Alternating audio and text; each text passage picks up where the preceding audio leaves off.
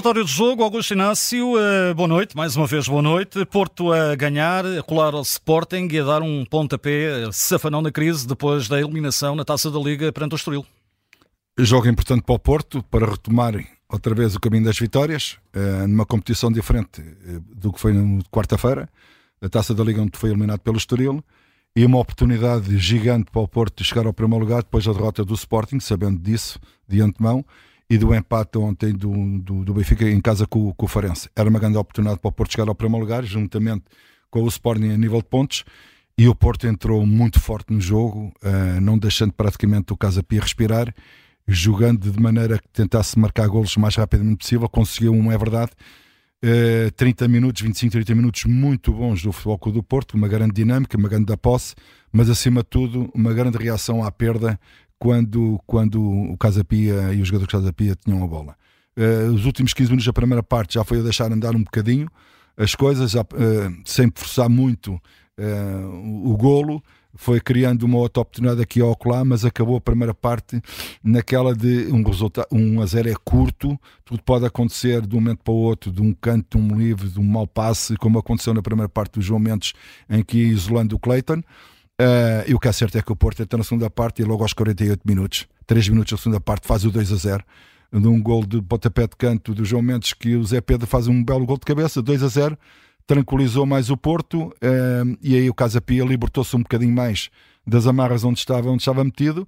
Até então não tinha criado praticamente nenhuma oportunidade de gol, a não ser um cruzamento que bateu no, no, no corpo do Pepe que o Diogo Costa faz uma, uma excelente defesa, mas diria que depois que o Porto acaba por marcar o terceiro golo e depois sofre um gol daqueles que nunca deve sofrer e a, e a minha nota negativa também é, é, essa do Jorge Santos, não pode ter uma abordagem daquelas mesmo que o resultado esteja 3 a 0 e, e claramente que o Porto, enfim, fez as pazes com os seus adeptos, que também é outra nota negativa que eu vou dizer daqui a bocadinho, uh, porque cola-se ao Sporting no primeiro lugar, um, ganha vantagem sobre, sobre o Benfica e, e temos o campeonato ao rubro. Uh, dois pontos entre o primeiro e o quarto classificado. Fantástico, com duas equipas, uh, dois jogos fantásticos no fim de semana. No domingo, um Braga-Benfica. Numa segunda-feira, um Sporting Porto. Mas entretanto, há a Liga dos Campeões também e a Liga Europa. Embora a Liga Europa para o Sporting, enfim, ao prestígio do, do clube em si, é verdade, mas há uma carga física, emocional, mental desses jogos que o Benfica vai ter, que o Braga vai ter e que o, e que o Porto vai ter também, pode também aqui ao lá marcar a diferença para esses tais derbys que vai acontecer ou esses clássicos que vai acontecer no fim de semana seguinte. Por isso, uma vitória tranquila do Porto, nada a dizer. Um Porto que dominou o jogo praticamente como quis e um, e um Casa Pia que um, está em processo de desenvolvimento com o novo treinador, um nível de jogo completamente diferente, mas muito longe, mas diria mesmo muito longe daquilo que o Casa Pia fez o ano passado. Ainda em relação ao jogo, lançamento de Zé Pedro, eh, é claramente um central a ganhar um grande espaço agora na, ao lado do Pepe. Uh, sabes que há jogadores que fazem crescer outros. Eu, no meu tempo, lembro-me, eu não, não sou muito saudosista nesse aspecto, mas o Beto, a melhor época que fez foi quando teve André Cruz ao lado. Por isso, estás a ver, o, o António Silva do Benfica cresce por ter o Otamendi ao lado. Há sempre um jogador muito experiente ao lado que faz crescer essa rapaziada nova. Se for dois rapazes novos, as coisas são completamente diferentes. Mas diria que o Pepe dá essa segurança para quem joga ao seu lado poder eh, desfrutar do seu futebol, está tranquilo porque sabe que está ali um líder que, que faz com que as coisas possam correr bem também para o lado desses jogadores que têm essas oportunidades. Agora, uh, Porto tem Shakhtar, como já aqui referiste, depois ao Sporting e ao relançar claramente desta temporada do Porto. Sim, é, é uma semana muito difícil e muito complicada para o Porto. Pode dar para, para, para estar tudo bem, pode, pode dar para estar tudo mal, uh, mas diria que, que o Porto tem duas caras. Tem uma cara para a Liga dos Campeões, em que não se espera que o Porto tenha uma performance muito boa e é muito competitivo na Liga dos Campeões, como tem sido, e às vezes nas, nas competições internas baqueia aqui ao claro porque talvez a mentalidade não esteja, enfim, no nível máximo para encarar esses jogos. Por isso, um, este jogo com o Shakhtar, acredito que o Porto vai passar, acredito que o Porto vai ganhar, mas atenção a este Shakhtar, o Porto pode, pode passar por grandes dificuldades porque o Shakhtar também está à espreita e tem essa capacidade e possibilidade também passar aos oitavos de final, por isso vai ser um jogo muito duro. O que é que destacarias mais, então, de positivo nesta vitória do Futebol Clube de Porto?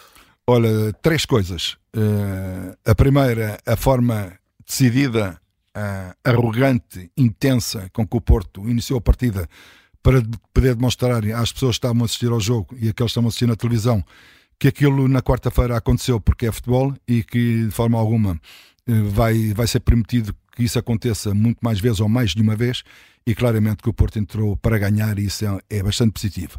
Outra coisa positiva é vale a pena ter equipas B. Uh, afinal, há jogadores na equipa B que podem alimentar a equipa A.